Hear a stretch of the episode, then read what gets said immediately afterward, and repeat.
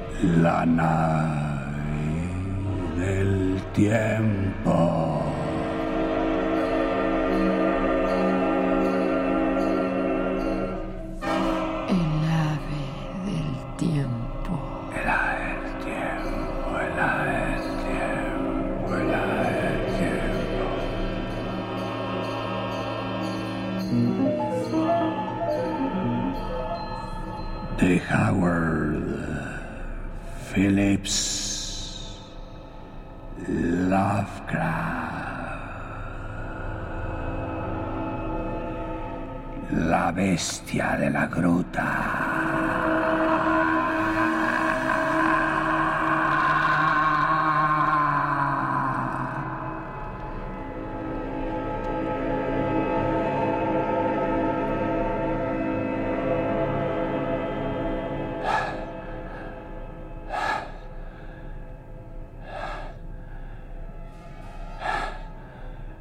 La horrible conclusión que se ha ido imponiendo cada vez más a mi espíritu confuso y renuente se reveló ahora como una espantosa certidumbre. Estaba perdido, completa, desesperadamente perdido en el interior laberíntico de la gruta del mamut.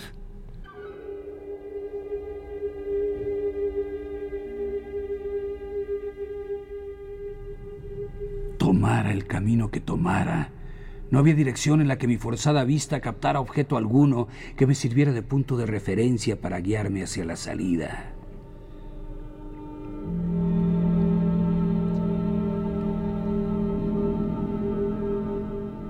Mi razón no abrigaba ya la más ligera duda de que jamás volvería a ver la bendita luz del día, ni a explorar las agradables colinas y valles del hermoso mundo exterior. Había abandonado toda esperanza. Sin embargo, adoctrinado como estaba por una vida consagrada al estudio de la filosofía, me deparó no poca satisfacción mi actitud desapasionada. Pues aunque había leído numerosos testimonios sobre el estado insensato frenesí en que caen las víctimas en situaciones parecidas, no experimenté nada de eso, sino que conservé la calma tan pronto como me di cuenta claramente de que estaba desorientado.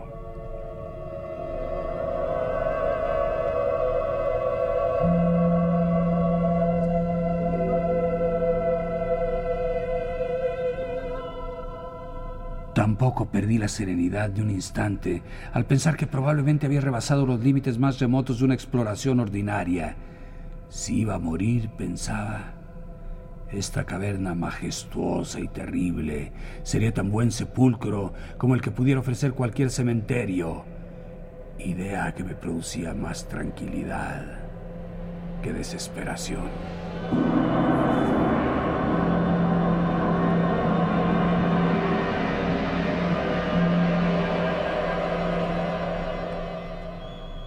Mi último destino sería morir de hambre.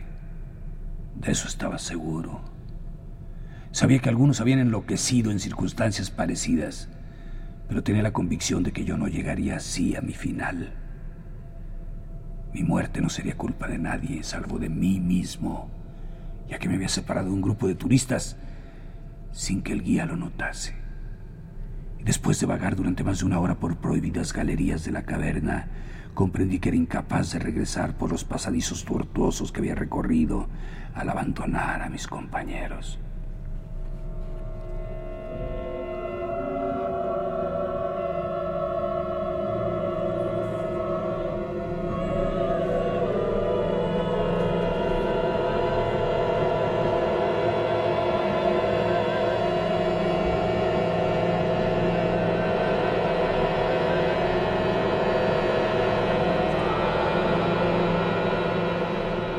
Mi antorcha empezaba ya a languidecer.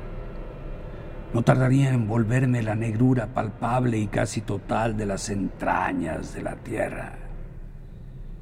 Inmóvil, con la luz cada vez más débil e insegura, pensé en cuáles serían las exactas circunstancias de mi inminente fin. Recordé lo que había oído contar de la corona de tísicos, que habiéndose venido a vivir a esta gruta gigantesca a fin de curarse con este aire al parecer puro y saludable del mundo subterráneo, con su temperatura uniforme y su pacífica tranquilidad, habían encontrado, sin embargo, una muerte extraña y terrible.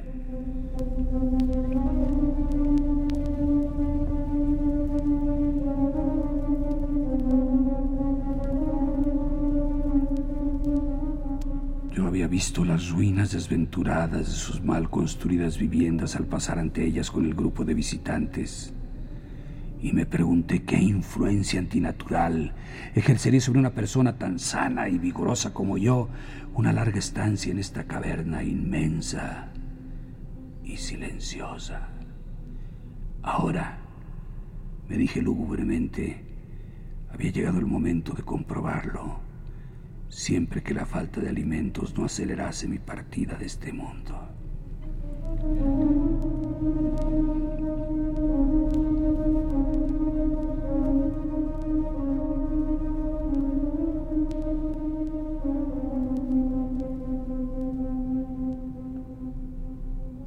Cuando los últimos resplandores espasmódicos de mi antorcha se fundieron en la oscuridad, decidí no dejar piedra por mover ni permitir que se me pasara por alto cualquier medio de escapar. Así que haciendo acopio de todas las fuerzas de que eran capaces mis pulmones, proferí una serie de gritos con la vana esperanza de atraer la atención del guía. No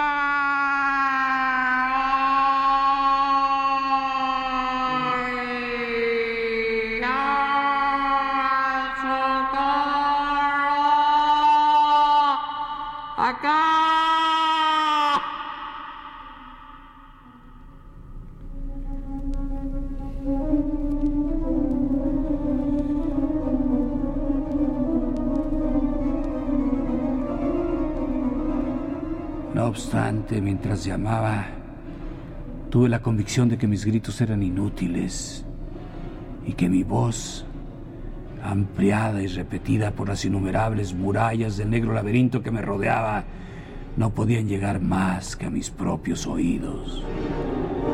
De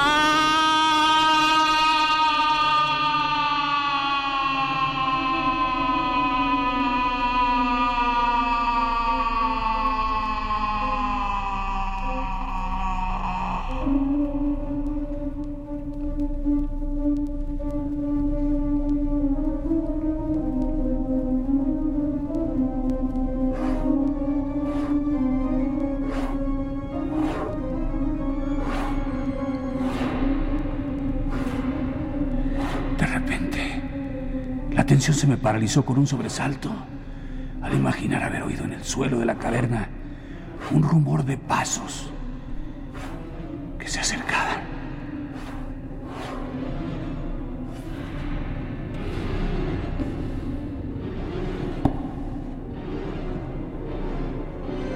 Tan pronto me iba a llegar la liberación. Había sufrido todas esas horribles aprensiones inútilmente y habría seguido el guía mi rastro en este laberinto de piedra caliza al notar mi ausencia injustificada en el grupo. Ocupado mi cerebro con estas gozosas preguntas, estaba a punto de reanudar mis llamadas a fin de que me localizaran lo antes posible, cuando un instante después mi júbilo se transformó en horror, porque mi oído cada vez más atento, se abusó ahora aún más a causa del completo silencio de la cueva, transmitiendo a mi embotado entendimiento la súbita y horrorizada conciencia de que dichas pisadas no eran como las de hombre mortal.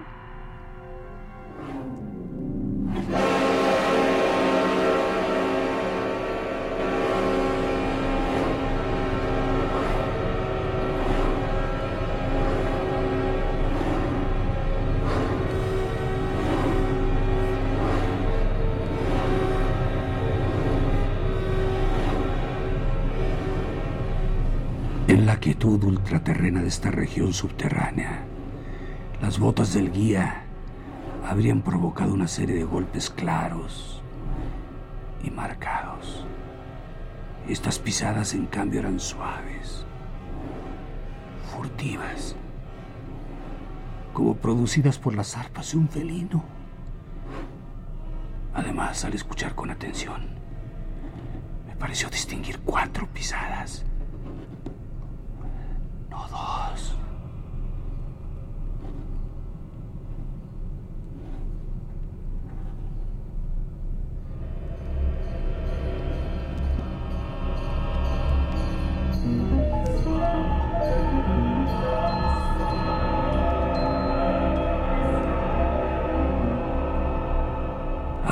el convencimiento de que con mis gritos habían despertado y atraído a algún animal salvaje. Quizá un león de las cavernas, accidentalmente extraviado en el interior de la cueva. Tal vez pensé, el Todopoderoso había escogido para mí una muerte más rápida y misericordiosa que la de inanición. Sin embargo, el instinto de conservación que jamás duerme se agitó en mi pecho. Y aunque el escapar del inminente peligro podía acarrearme un final más prolongado y riguroso, decidí, sin embargo, vender mi vida lo más cara posible.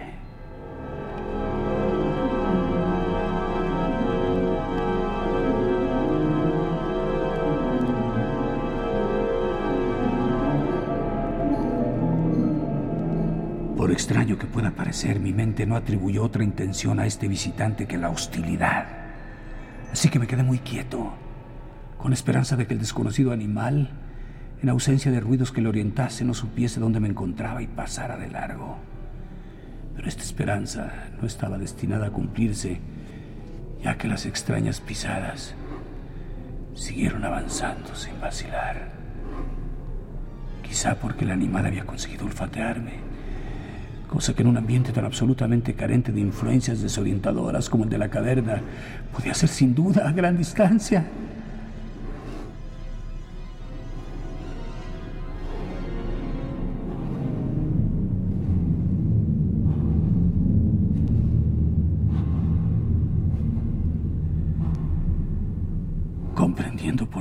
Que debía prepararme para defenderme contra un ataque misterioso e invisible en la oscuridad, busqué a tientas por el suelo los trozos de roca más grandes que hubiera a mi alrededor y cogiendo uno en cada mano, dispuesto a utilizarlos inmediatamente, esperé con resignación los inevitables acontecimientos.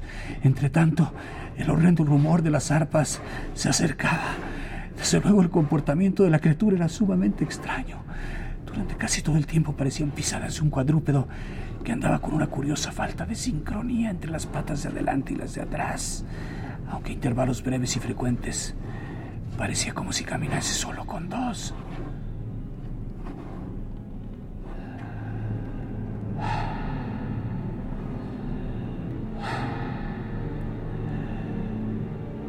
Me pregunté, ¿con qué especie de animal me iría a enfrentar?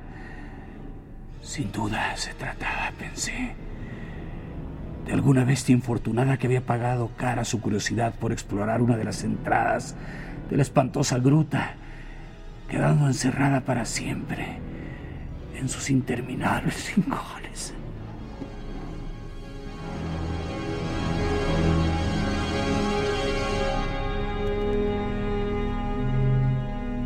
Sin duda se alimentaba de peces ciegos, murciélagos y ratas así como de los peces corrientes arrastrados por las crecidas del río Verde que comunica de alguna manera con las aguas de la gruta.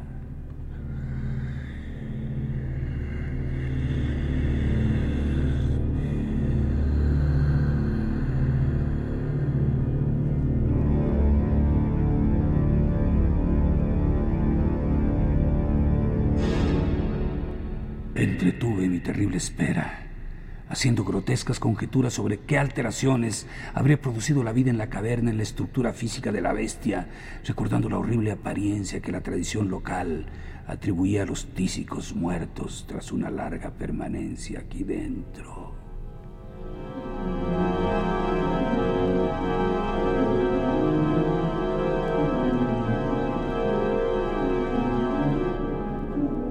Luego recordé con sobresalto que aun cuando lograse vencer a mi antagonista, no conseguiría verlo, ya que mi antorcha se había apagado hacía rato y no llevaba fósforos.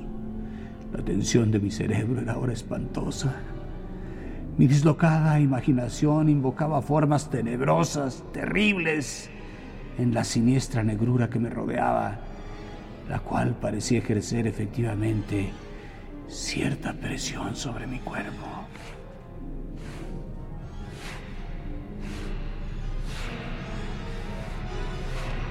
Oía las pisadas cada vez más cerca.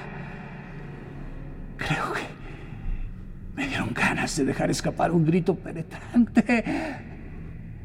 Sin embargo, de haber sido lo bastante indeciso como para hacer una cosa así, la voz apenas me habría respondido. Petrificado, clavado en el suelo. Dudaba que mi brazo derecho me permitiese arrojar su proyectil al ser que se aproximaba cuando llegara el momento decisivo. Ahora el constante de las pisadas se aproximó hasta llegar muy cerca. Podía oír la respiración agitada del animal. Y aunque me sentía sobrecogido de terror, me di cuenta de que venía de muy lejos. Por consiguiente, al parecer, estaba fatigado. De se rompió el encanto. Mi mano derecha, guiada por mi siempre fiable sentido del oído, lanzó con fuerza el trozo afilado de roca caliza que sostenía hacia el punto de la oscuridad del que procedían el ruido de la respiración y las pisadas. Y por prodigioso que parezca, estuvo a punto de dar en el blanco, ya que oí saltar hacia atrás a la criatura, que cayó al suelo a cierta distancia, y en donde al parecer se quedó quieta.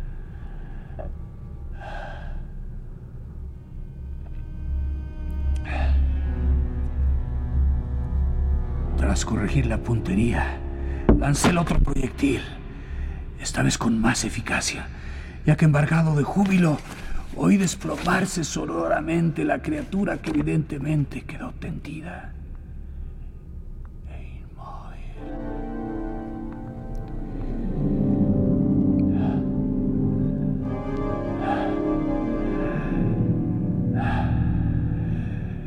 Casi dominado por el inmenso alivio que me invadió, me apoyé tambaleante contra la pared. Seguía hollándose la respiración, con grandes aspiraciones y expiraciones, por lo que comprendí que solo la había herido. Ahora perdí todo deseo de verla. Finalmente, me invadió un sentimiento que tenía que ver con lo infundado y lo supersticioso. Y no quise acercarme a su cuerpo, ni seguir arrojándole piedras para rematarla. En lugar de eso, a correr con todas mis fuerzas, calculando como podía mi estado de frenesí en la dirección por la que había llegado hasta aquí. ¡Ah! De repente oí otro ruido, o más bien una sucesión regular de ruidos.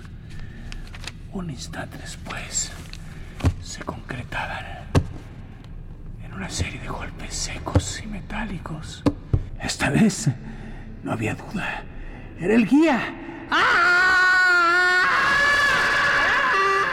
Entonces grité, chillé, vociferé. Incluso proferí un alarido de gozo al contemplar en los arcos abovedados de arriba el débil y fluctuante resplandor que, según sabía yo, indicaba el reflejo de la luz de una antorcha que se acercaba. ¡Ah! ¡Ah!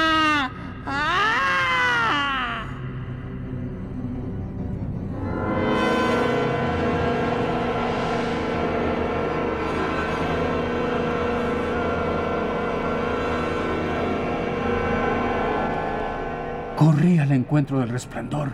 Y antes de comprender totalmente lo ocurrido estaba tendido en el suelo, a los pies del guía, abrazando sus botas pese a mi orgullosa circunspección, en una actitud insensata e idiota, contando con voz balbuceante mi terrible historia, al tiempo que le abrumaba con exclamaciones de gratitud.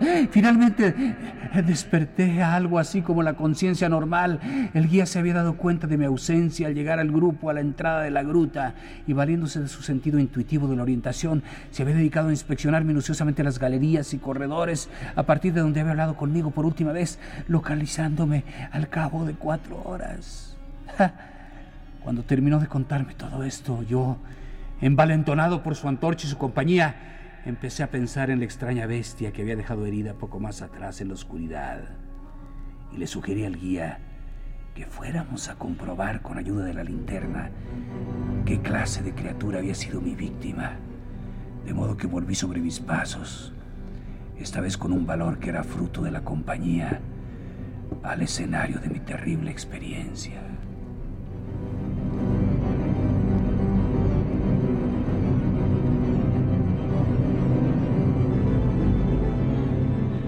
No tardamos en descubrir en el suelo un cuerpo blanco, más blanco incluso que la misma piedra caliza. Nos acercamos precavidamente y dejamos escapar los dos una exclamación de asombro, porque de todos los monstruos que podíamos haber visto en nuestra vida, este sobrepasaba con mucho al más extraño. Parecía un mono antropoide de gran tamaño, escapado quizá de algún circo ambulante.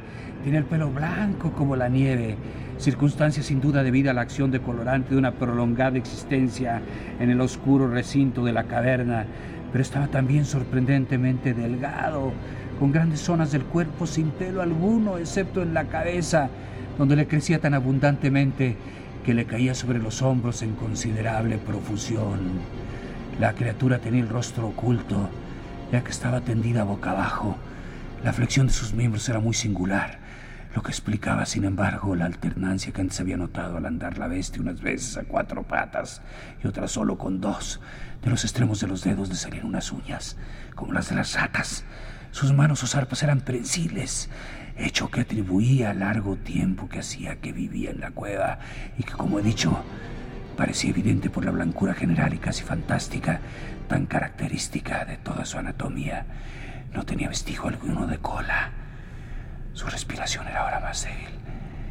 Y el guía había sacado su pistola con evidente intención de rematar a la criatura, cuando un súbito estertor del ser moribundo se la hizo bajar sin haberlo utilizado.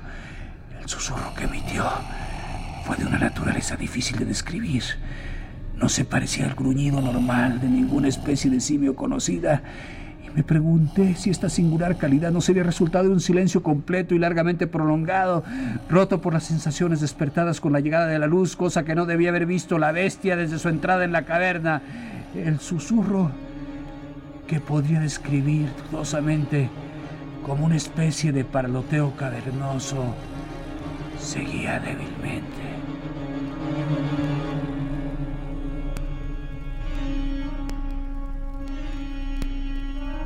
De repente, un fugaz espasmo de energía pareció sacudir el organismo de la bestia. Sus arpas experimentaron una convulsión y se le contrajeron los miembros. Tras una sacudida, el cuerpo blanco giró de forma que su rostro se volvió hacia nosotros. Por un instante me quedé tan sobrecogido de horror ante los ojos que se me revelaron que perdí la noción de todo lo demás. Aquellos ojos eran negros, negros como el azabache, en espantoso contraste con el pelo y la carne blancos como la nieve. Igual que los habitantes de las cavernas los tenía profundamente hundidos en sus órbitas y carecían enteramente de iris. Al mirar con más atención vi que su cara era menos prógnata que la de los monos corrientes e infinitamente menos peluda. La nariz era completamente distinta. Mientras observábamos la misteriosa visión, se abrieron sus gruesos labios y brotaron de ellos varios sonidos, tras lo cual la criatura se relajó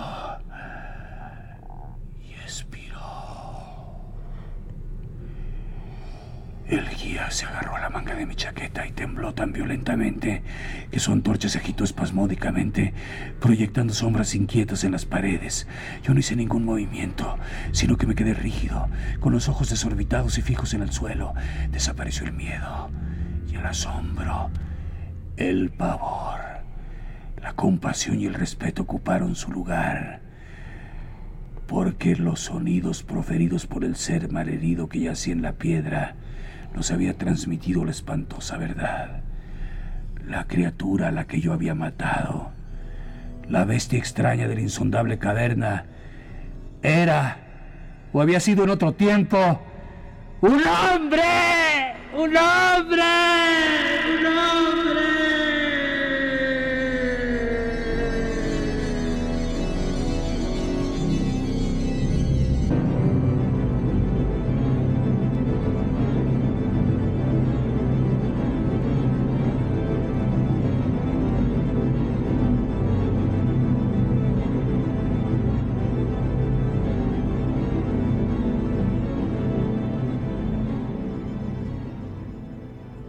El Consejo Nacional para la Cultura y las Artes y Radio Universidad presentaron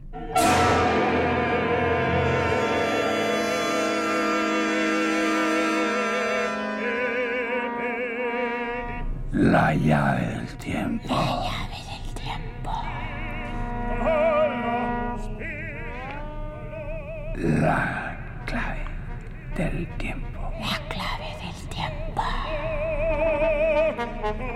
La nave del tiempo.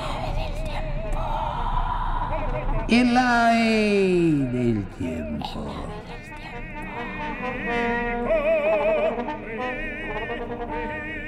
De Howard Phillips Lovecraft. La bestia de la gruta.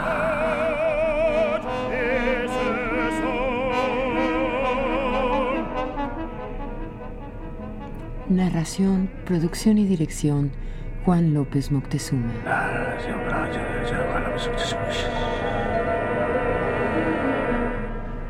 Musicalización, Manuel Díaz Suaste.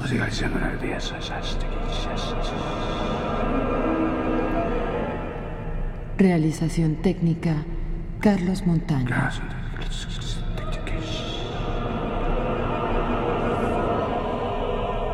Locutora, Patricia Illade.